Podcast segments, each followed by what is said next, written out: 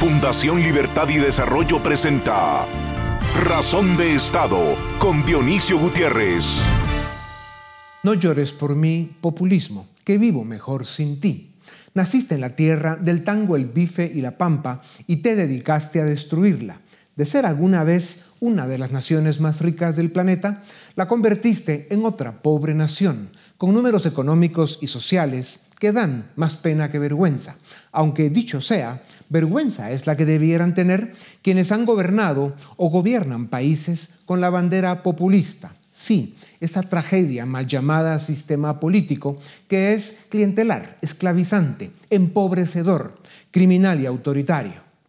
Años después de que el populismo contaminó la tierra de Borges y Cortázar, apareció esa aberración a la que llamaron socialismo del siglo XXI la misma porquería, llegó a la América Latina de manos del chavismo. Le siguieron Evo, Correa, Lula, AMLO, Boric, Petro y otros. Los K. Fernández del sur solo profundizaron su populismo destructivo. Por si aquello fue poco, se sumaron el narcotráfico y otros crímenes transnacionales. Y como sabemos, los populistas y esas mafias parten, reparten y comparten los frutos envenenados de esa desgracia que se traduce en violencia, corrupción y pobreza para los pueblos de la región. Los gobernantes populistas disfrazan sus crímenes y mentiras con falsas políticas públicas. Saben que no funcionan, pero las repiten una y otra vez. Saben que destruyen y empobrecen, pero son necios con su causa, que es vaciar democracias, someter pueblos y suprimir libertades. De 2001 a 2014 se ejecutó en América Latina la destrucción de riqueza más grande de su historia. Los ingresos de los altos precios de nuestras materias primas se usaron para edificar la mentira populista y hoy estamos pagando las consecuencias. Es cierto que la incompetencia y la corrupción de algunos de derecha abrió la puerta al populismo de izquierda, que son más corruptos y saben mentir mejor. Diestra y siniestra, populistas, autoritarias y corruptas son enemigas de la democracia y la libertad. Por eso, y de cara a la magnitud de la amenaza que representan para América Latina, se fundó el Grupo Libertad y Democracia con el compromiso de rescatar, defender y promover los valores de la libertad y las reglas de la democracia. Los acompañaremos en todas las batallas. Cuba, Nicaragua y Venezuela son buen punto de partida. Si América Latina desea ser la región del mundo que alcanza el desarrollo en el siglo XXI, no tenemos ni un segundo que perder. Al desarrollo y al bienestar solo se llega por el camino de la democracia y la libertad. A continuación, el documental En Razón de Estado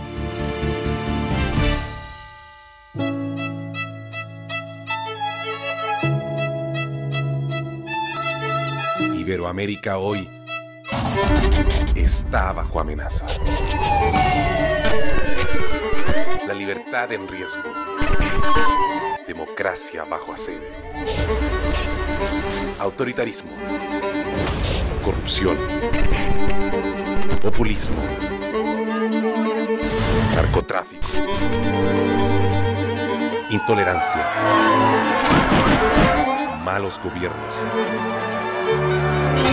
violación a los derechos humanos, persecución política, ideología extrema.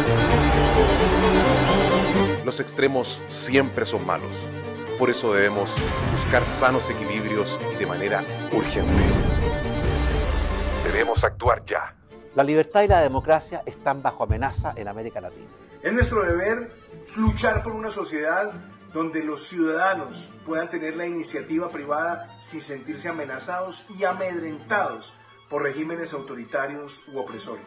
Hasta que cada pulmón en la región respire democracia, hasta que cada corazón palpite libertad. Por eso, el grupo Libertad y Democracia nace como una instancia donde podamos reflexionar, dialogar, coordinar, pero sobre todo actuar Sabemos que este ambicioso objetivo requiere del apoyo de líderes políticos. Hoy en Buenos Aires, Argentina, comienza una nueva etapa y le queremos dar la bienvenida a 500 nuevos integrantes y así dar formalmente iniciado el grupo Libertad y Democracia. Con coraje, convicción y acción. Avancemos hacia un continente más libre, justo, próspero, seguro y sustentable.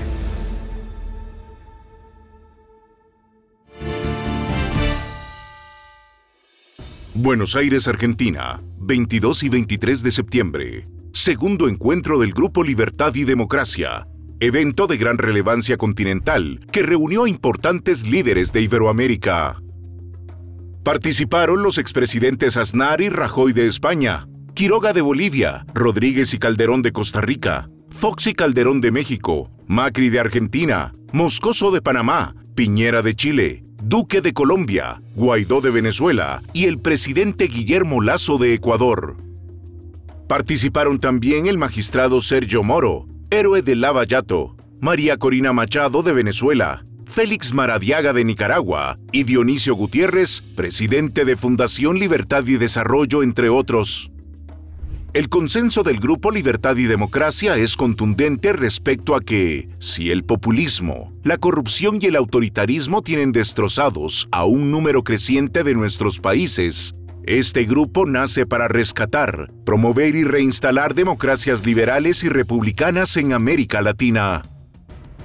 En su intervención, el doctor Gutiérrez hizo un fuerte llamado a la refundación de la política pidió que se le faciliten recursos financieros y humanos para la formación de nuevos partidos políticos y que estos sean limpios y transparentes, y que estén tripulados por líderes y tecnócratas capaces, honorables y comprometidos con la democracia, el Estado de Derecho, el desarrollo y la libertad.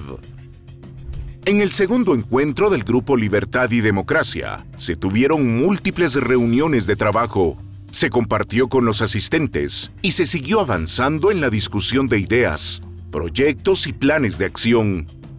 La misión está clara para quienes forman esta importantísima iniciativa y es la defensa de la libertad y la democracia en América Latina. A continuación, Razón de Estado presenta, desde Buenos Aires, Argentina, dos entrevistas. La primera, con Mauricio Macri, presidente de Argentina de 2015 a 2019, anfitrión del segundo encuentro y cofundador del Grupo Libertad y Democracia. Seguida de la entrevista con Sebastián Piñera, presidente de Chile de 2010 a 2014 y de 2018 a 2022, y quien hoy preside el Grupo Libertad y Democracia. A continuación, una entrevista exclusiva en Razón de Estado América Latina vive uno de esos momentos críticos de la historia en los que sus democracias, eh, su libertad y, sus sistemas de justicia están corriendo un peligro eh, que debiera ser innecesario y por eso un grupo de líderes iberoamericanos, la mayoría de ellos presidentes de cada uno de sus países, se animaron a formar un grupo al que pusieron Grupo Libertad y Democracia para convocar a un esfuerzo iberoamericano precisamente para eso, para rescatar la política y para volverle a dar vida a sus democracias, a la libertad y a la justicia que América Latina merece y necesita. Para hablar sobre este importante tema, tengo el gusto de presentarles al presidente Mauricio Macri, presidente de Argentina de 2015 a 2019. Presidente Macri, muchas gracias por darnos unos minutos. Muchas gracias, Benicio, un placer. Grupo Libertad y Democracia, ¿por qué es tan importante? Ya lo califican como probablemente el esfuerzo más serio de las últimas décadas? Porque tenemos que hacernos cargo de que ya el populismo se ha transformado en una amenaza real, una amenaza global.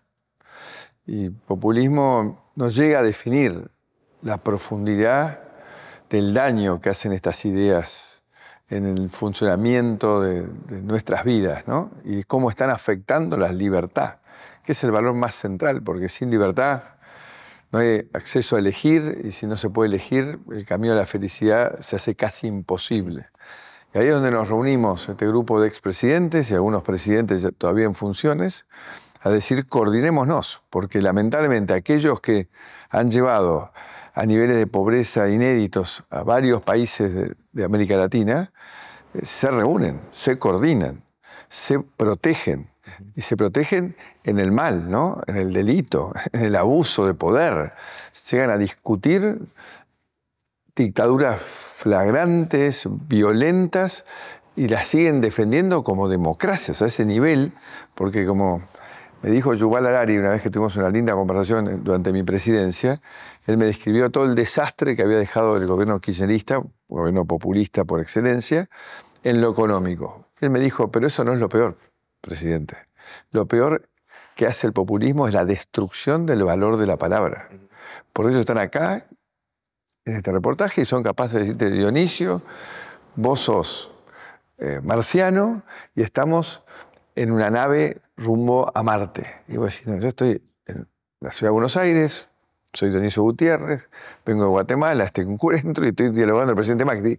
Ellos en tu cara te dicen que no. Que, Entonces, eso destruye esta cuestión que ya llaman la posverdad, destruye la capacidad de diálogo, ergo la capacidad de aprendizaje, ergo la capacidad de mejora.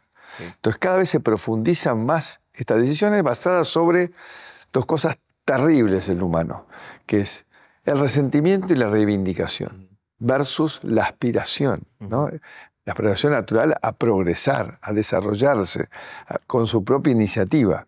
Y lleva al populismo a inocularte el peor de los virus, que es la resignación. Porque después que todo sale mal, te dice, pero no te quejes. Bastante que yo voy a venir cuando ven, la próxima lluvia que se te va a volver a inundar tu casa y te voy a cambiar el colchón. Pero no aspires a que yo haga una obra que te saque a vos de la angustia de perder todo cada dos años. Por eso, presidente, es tan importante el esfuerzo del Grupo Libertad y Democracia que este grupo de presidentes y expresidentes puedan convocar a las fuerzas vivas de, América Latina, especialmente al sector privado, a los tanques de pensamiento, a la sociedad civil que creen los valores y las ideas de la libertad, para que ese esfuerzo tenga el músculo y la fuerza que necesita. ¿Cuál es el siguiente paso que van a dar? Eso es clave, Dionisio. Vos pusiste el dedo en la llaga. Esto no puede quedar en manos de un sector de la política que resiste la tentación de sumarse al regalo, porque populista regala, y uno cuando está en política que quiere conseguir votos, y si yo no regalo, no consigo votos. Entonces, no puede quedar solamente en manos porque es muy contagioso el populismo. Entonces, esto tiene que ser de la sociedad civil en su conjunto y especialmente del mundo emprendedor. Ellos son los que tienen que mostrar todos los días casos de éxito de gente que arranca en un lugar humilde, accede a una buena educación, progresa y termina dándole una calidad de vida a su familia totalmente distinta de la que, tenía, la que él recibió en su origen. Porque es eso el mundo, e, esa es la felicidad, lo que uno hace progresando. Entonces creo que este espacio lo que busca es que muchos Dionisio Gutiérrez se sumen a dar esta batalla intelectual, ideológica, moral, de cuál es el camino del progreso y que no es expandir el Estado, que termina siendo una guarida de ladrones para beneficio propio de ellos y que después atropella las instituciones y se transforman en dictaduras eternas, en el cual ya ellos deciden si vos vivís o no vivís. Esta, esta batalla, que tendrá que durar algunos años, tiene un capítulo en este momento que son las elecciones en Argentina. Eh, es fundamental rescatar a Argentina del kirchnerismo, del penorismo que tanto daño ha hecho a los argentinos y a América Latina. En pocos segundos, presidente, el pronóstico y la visión que además merece un mérito enorme porque, porque tu liderazgo, querido presidente, eh, no solo el haber cedido el espacio para que el movimiento político que tú lideras eh, haga lo que está haciendo hoy, sino además estar apoyando y guiando este esfuerzo.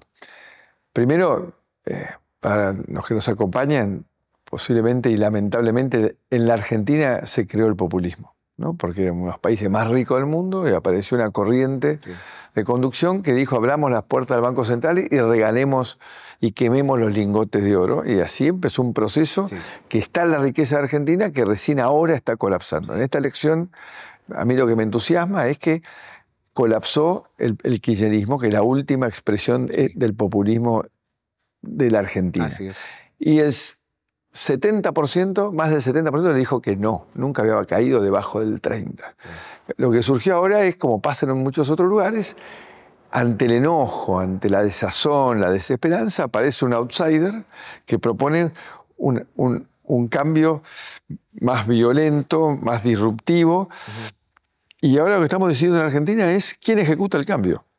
Si un grupo de dirigentes que yo fui parte y, que ayudé a construir, que ya tiene una experiencia, que tiene gobernaciones de estados, que tiene diputados, que tiene senadores, que tiene intendentes, y de una experiencia acumulada de cuatro años de gobierno con muchos éxitos y con claramente cosas que no pudimos resolver en la minoría política que estábamos, que ahora con esa mayoría lo van a hacer. Y eso es lo que yo creo, versus alguien que no vamos a discutir sus intenciones, tiene las intenciones de cambiar un sistema mafioso, destructivo, antidemocrático, pero que carece de una experiencia y de una estructura. Así es, Pues Argentina merece rescatarse en este momento de su historia y en gran medida será gracias a ti, presidente. Y si Argentina ha pagado el costo de lo que es el populismo destructivo que acá ha habido, ojalá en América Latina lo, aprendamos. Felicidades por el Grupo Libertad y Democracia, presidente, y sabes que Felicidades que estés acá, ¿eh? que estés acá, Dionisio, y que trabajemos juntos. Esto es de todos, esta es nuestra región, estos son nuestros países, los amamos,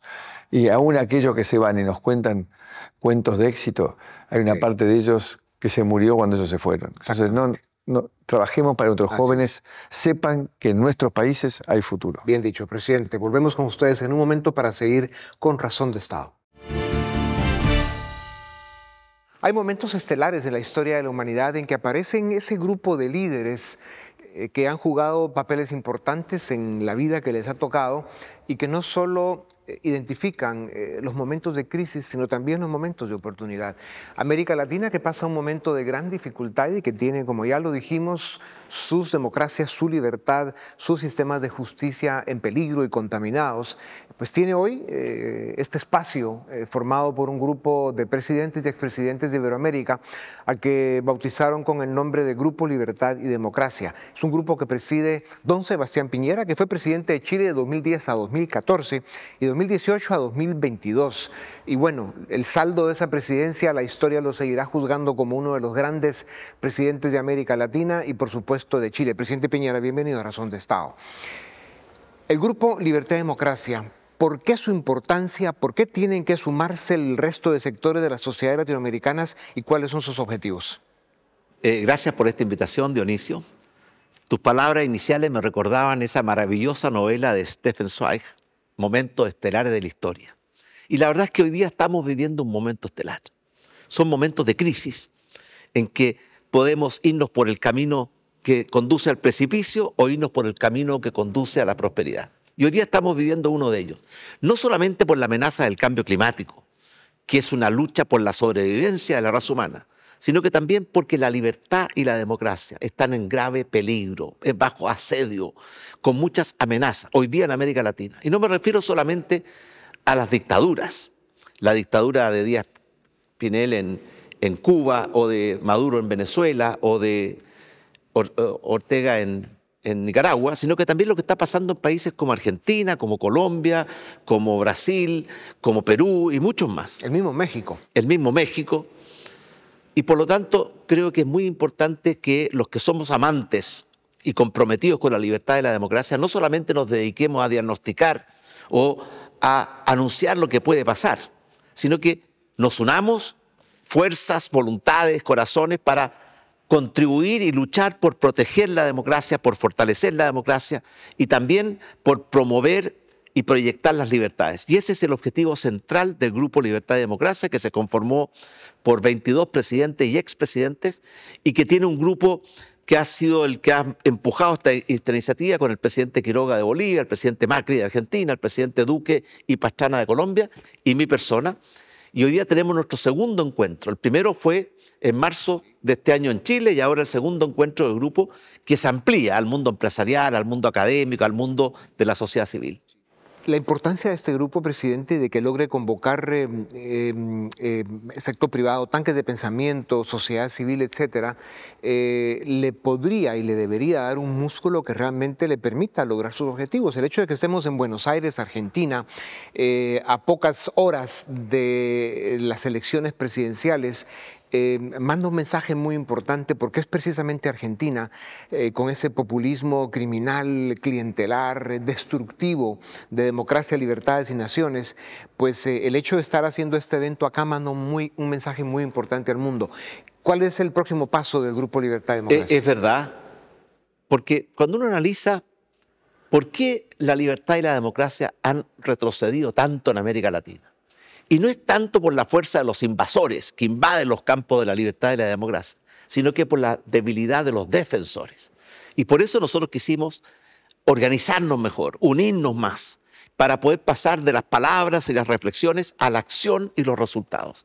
Y fíjese que hoy día tenemos, y esto se lo escuché al presidente Quiroga, eh, tres mujeres que están luchando por la libertad y por la democracia. Tres mujeres, un camino, libertad y democracia. Las tres mujeres, la candidata Xochitl Galvez en México, Galvez en México María Corina Machado en Venezuela y Patricia Bullrich en Argentina. Entonces es muy emblemático que hagamos este encuentro aquí en Argentina porque se va a jugar la vida, porque la verdad es que los dictadores, los tres dictadores, que son dictadores puros y duros, que no respetan las libertades, que no respetan los derechos humanos, que no respetan eh, nada ni nadie, tienen hoy día tres grandes, cuatro grandes padrinos, porque nunca antes habían tenido el apoyo de México, Colombia, Argentina y también México, Colombia, Argentina y Brasil. Entonces la verdad es que tenemos que darnos cuenta que nos han hecho retroceder. Las líneas defensivas de la libertad y la democracia han venido retrocediendo. Por eso el momento de peligro que usted... Y por eso tenemos que no solamente detener este retroceso, sino que recuperar campo de libertad y democracia en América Latina. Por eso el, grupo que usted preside, el presidente Piñera, que es el Grupo Libertad y Democracia, y ha sido mencionado como uno de los eventos más importantes de las últimas décadas. El hecho de que exista este grupo que están haciendo por el hecho de que tiene una responsabilidad histórica que se debe aprovechar. ¿Cómo hacemos para no perder este momento? Bueno, es verdad que no basta con la voluntad, no basta con las ideas, se requiere mucho coraje, mucha perseverancia. Y recursos, ¿no? Mucha organización, muchos recursos. Porque los enemigos de la libertad y la democracia, y yo creo que los partidarios de los socialismos reales, de los socialismos del siglo XX, los socialismos del siglo XXI, ¿en qué han terminado? En puras dictaduras como es el caso de, bueno, las clásicas, ¿cierto? Nicaragua, eh, Cuba, Venezuela. En cambio, los defensores de la democracia muchas veces hemos sido pasivos y eso es lo que queremos cambiar. Y por eso el Grupo Libertad y Democracia no es solo un grupo de reflexión y de ideas, es un grupo que está orientado a la acción, a ayudar a que la libertad y la democracia avancen y los autoritarismos y la opresión retrocedan. Y por eso estamos eh, en mucho contacto con formando grupos en todos los países de América Latina y tenemos un plan de acción para el año que viene muy ambicioso. Por de pronto, los que se quieran informar más de esto, hay una página web que se llama Grupo Libertad y Democracia.org, donde pueden ver todo lo que estamos haciendo, los planes de acción, hay eh, foros de discusión, hay foros de acción, para que se puedan enterar y si usted quiere participar y colaborar en esta causa, esta cruzada por la libertad y la democracia, bienvenido sea. Pues gracias, presidente Piñera. Si América Latina tiene esperanza en recuperar su rumbo, eh, sin duda alguna, Grupo Libertad y Democracia representa una gran esperanza. Así que contamos con ustedes y cuente con nosotros, presidente Piñera. Oye, le quiero agradecer, Dionisio, porque yo sé que usted no solamente es un amante de la libertad, sino que además es un gran defensor de la libertad. Así es. Siguiendo los buenos pasos, presidente, gracias. Gracias. Eh, Sigan pendientes, el grupo Libertad y Democracia dará mucho de qué hablar, pero sobre todo dará muchos resultados. Viva América Latina y su libertad. Gracias por haber estado con nosotros una vez más. Esto es Razón de Estado. A continuación, el debate en Razón de Estado. ¿Qué tal? Bienvenidos al debate de Fundación Libertad y Desarrollo. Vamos a hablar hoy de los, de los eventos recientes que han pasado eh, a partir del allanamiento que efectúa la Fiscalía Especial contra la Impunidad del Ministerio Público a las oficinas del Tribunal Supremo Electoral, donde recordemos secuestran documentos electorales, concretamente documento número 4 que contiene el resultado de cada mesa electoral y el documento número 8 que es finalmente el documento que eh, emiten las juntas electorales departamentales donde ya se oficializan los resultados de las votaciones.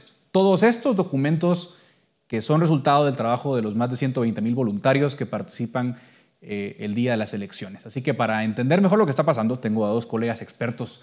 Ya me acompaña desde Ciudad de Guatemala María Isabel Carrascosa, ella es abogada y notaria, es profesora universitaria eh, y también tiene un LLM en Derecho Comparado y Derecho Internacional de la Universidad George Washington.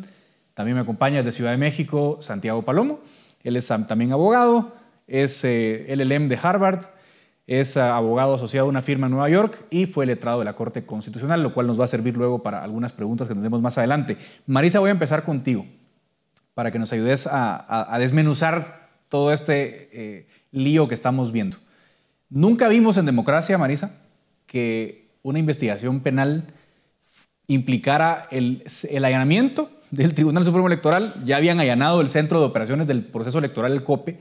Nunca habíamos visto en, época democrática que se secuestraran los documentos de las elecciones. Eh, danos tus primeras impresiones de cómo has visto todos estos eventos y por favor, cuáles crees que son las esquinas legales a las que deberíamos prestar atención. Bienvenida. Gracias, Edgar. Gracias a toda la audiencia. Pues me parece interesante que hayas tocado el tema democracia, porque, digamos, creo que es importante empezar como con conceptos básicos para ir como desgranando este problema, ¿verdad? Entonces, cuando tú hablas de que en épocas democráticas esto no ha pasado, digamos, quizás como hay alguna referencia a este asunto del golpe, ¿verdad? Que también es otro término que últimamente se ha estado tratando muchísimo. Y digamos, en términos muy, muy sencillos, cuando hablamos de golpe, lo que pasa es que hablamos de interferencia a un poder que supuestamente es independiente, ¿verdad? Cuando hablamos de los estados, los estados tradicionalmente se separan en poderes, en un poder legislativo, en un poder judicial y en un poder ejecutivo. Sin embargo, y hago aquí como una acotación interesante, muchos estados modernos también incluyen como un cuarto poder al Tribunal Supremo Electoral, ¿verdad? Eh, y esto es interesante en términos comparados como para ir como comprendiendo cuál es esa también independencia del poder, del poder electoral que está en manos del Tribunal Supremo Electoral, ¿verdad? Entonces, em, sí, tradicionalmente como que un golpe de Estado se entiende cuando hay alguna interferencia entre estos tres poderes tradicionales. Pero lo que está pasando en Guatemala es que hay interferencia en este otro poder importante que es el Tribunal Supremo Electoral, que de acuerdo con el diseño de nuestra constitución, a pesar de que no lo llamamos un cuarto poder, eh, digamos, su diseño sí nos permite entender que existe cierta independencia importante en materia electoral y que este es el tribunal especial, único, como que, y, y, que no puede, digamos, ser eh, violentado de, su, de, su, de sus actividades, ¿verdad? Que son el proceso electoral y la jurisdicción electoral. Entonces yo creo que, que es importante como que ir aclarando esos esas como, esos términos como básicos que nos ayudan a decir si esto que estamos viviendo es un golpe de Estado o no es un golpe de Estado, si, digamos, si sí hay un retroceso importante en términos republicanos y en términos democráticos, ¿verdad? Y, y, para ir comprendiendo eso, yo creo que sí tenemos que, eh, digamos, hacerle cheque al punto número uno, y es que el Tribunal Supremo Electoral es un eh, órgano como que independiente y que tiene jurisdicción exclusiva. Es decir, nadie podría estar conociendo cuestiones electorales si no es este tribunal. Y ese último punto que dice Marisa Santi me, da pie a preguntarte y darle continuidad a la pregunta. Creo que Marisa ya nos pone sobre la mesa varios elementos importantes. Recordando otra cosa, históricamente el TCE, Santi, es la joya de la corona, por decirlo así, porque en la transición a la democracia, o sea, se, se diseñó ese Tribunal Supremo Electoral como un órgano independiente del poder político, para darle credibilidad a la transición, porque ah, normalmente teníamos elecciones fraudulentas antes del 83, 85.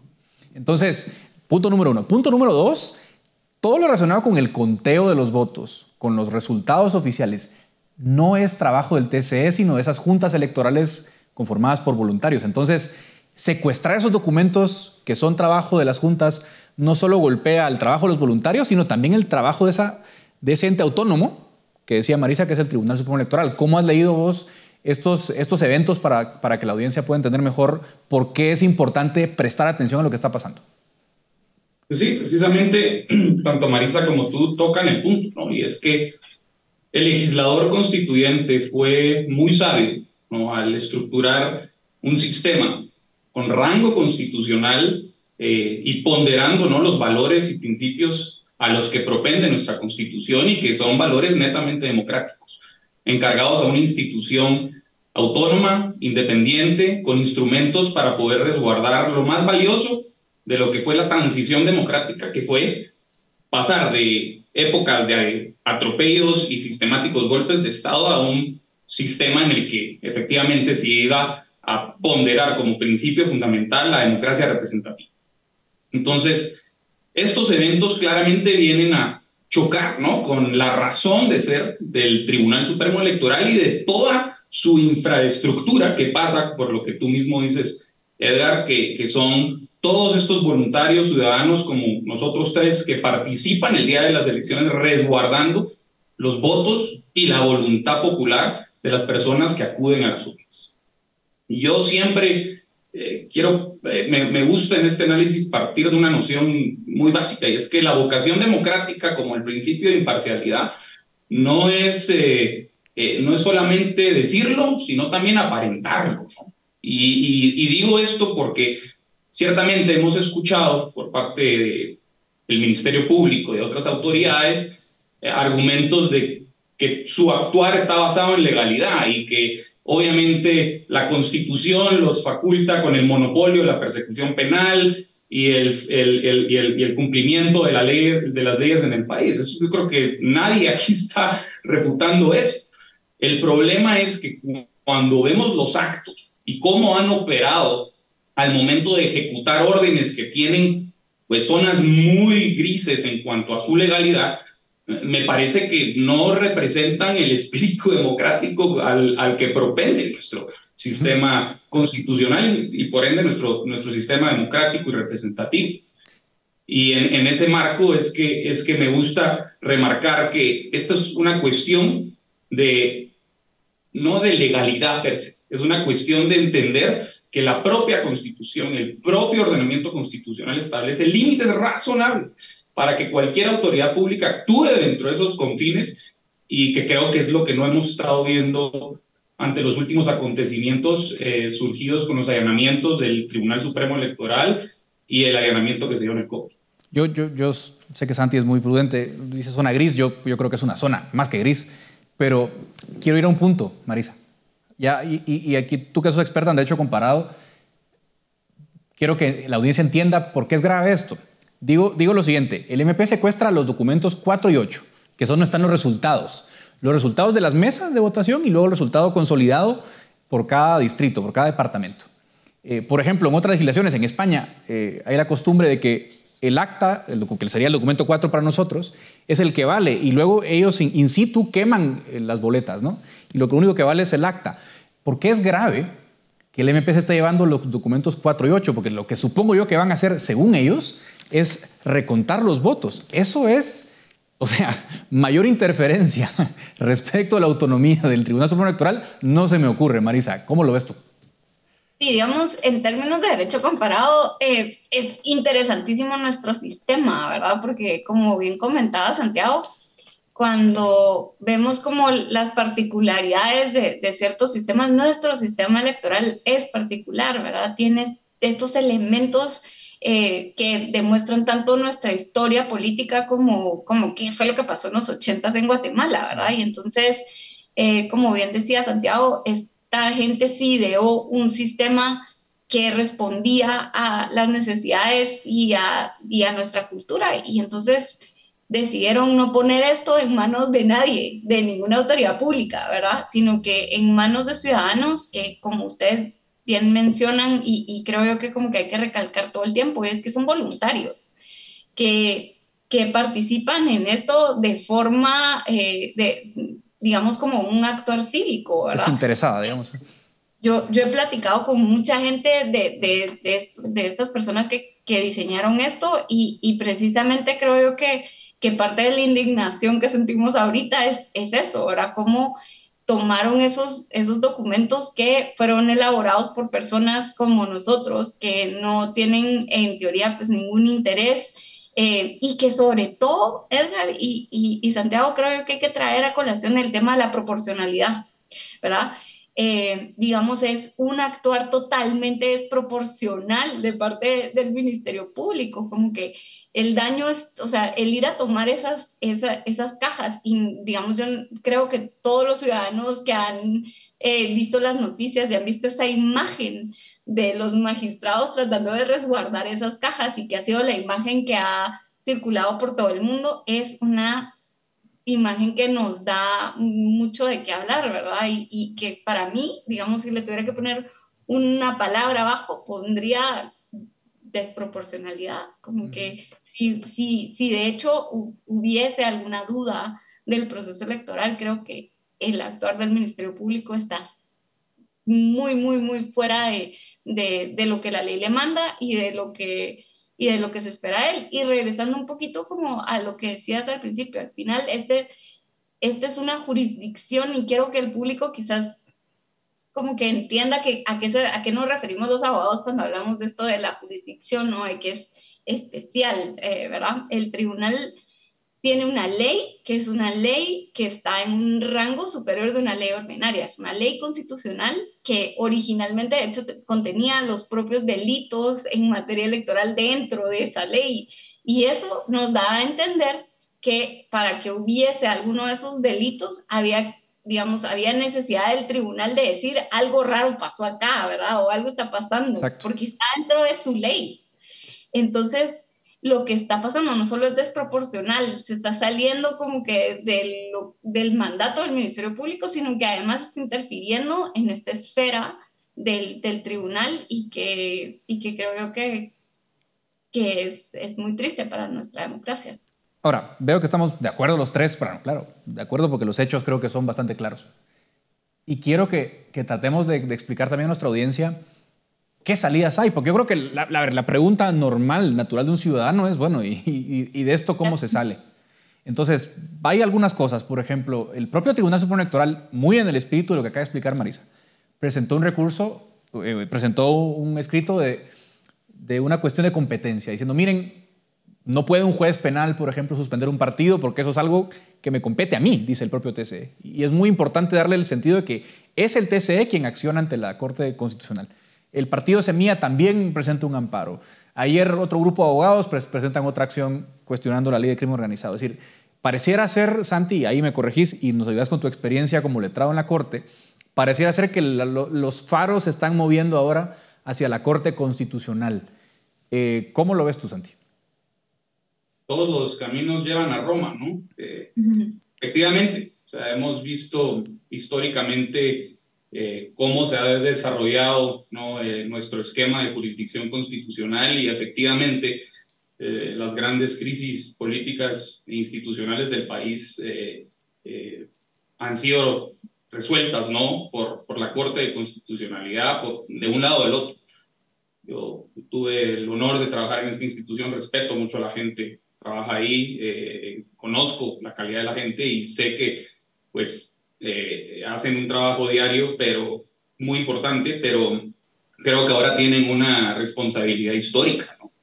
Y hemos visto que, pues, las acciones que se han presentado ante la Corte de Constitucionalidad han sido remitidas eh, con un argumento técnico eh, de no ser el órgano competente. Yo, yo he tenido algunas reservas en cuanto a eh, la disonancia que ha habido en algunos casos en donde la Corte sí ha resuelto a prevención los amparos provisionales eh, y los más recientes. Sin embargo, pues creo que eventualmente estas acciones llegarán a la Corte de Constitucionalidad. Hoy tienen una duda de competencia presentada por el Tribunal Supremo Electoral.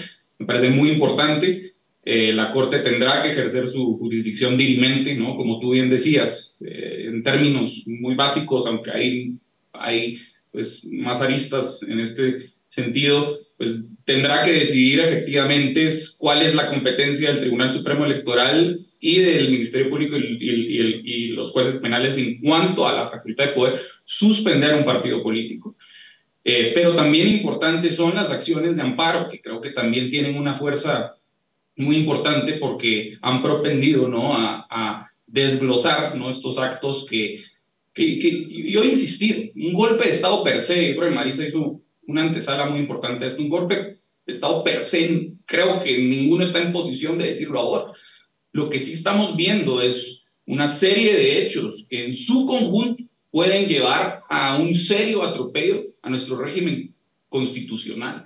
Y creo que es ahí donde la Corte de Constitucionalidad y para efecto también los otros órganos eh, constitucionales que van a conocer de estas acciones eh, tienen que tener muy presente porque la Constitución y la ley de amparo le da a la Corte de Constitucionalidad la responsabilidad y la ingente, repito, la ingente responsabilidad de defensa del orden constitucional. Y es ahí donde yo, pues, repito, la Corte tendrá que jugar un papel histórico, porque sí hemos visto que estos hechos eh, han ido incrementándose, hemos visto un exceso de fuerza, yo coincido con Maris, un exceso de fuerza, un exceso del uso de las facultades de estos órganos eh, eh, del Estado y entendería yo que para eso mismo están instituidas las garantías constitucionales, ¿no? los amparos, las inconstitucionalidades y las demás garantías que la propia ley de amparo desarrolla para, para proteger ¿no? Cualquier amenaza que haya a nuestro ordenamiento jurídico y democrático. Ya estoy, ya estoy sin tiempo, pero quiero escucharte, Marisa. ¿Qué pensás sobre este punto antes de terminar la conversación? Voy a tratar de ser lo más didáctica posible, como que finalmente hay cuestiones formales que le permiten a la Corte decir que otros juzgados dentro de la Corte Suprema de Justicia son los llamados a resolver estos problemas, ¿verdad? Y entonces em, yo creería que, que si la Corte no resuelve o resuelve mandando estos expedientes a, a la Corte Suprema de Justicia, pues retardarían mucho como que todo el proceso, porque cuando en la Corte Suprema de Justicia resuelvan, luego eso permite como que, que, finalmente llegue como que todo de nuevo a la Corte Constitucionalidad.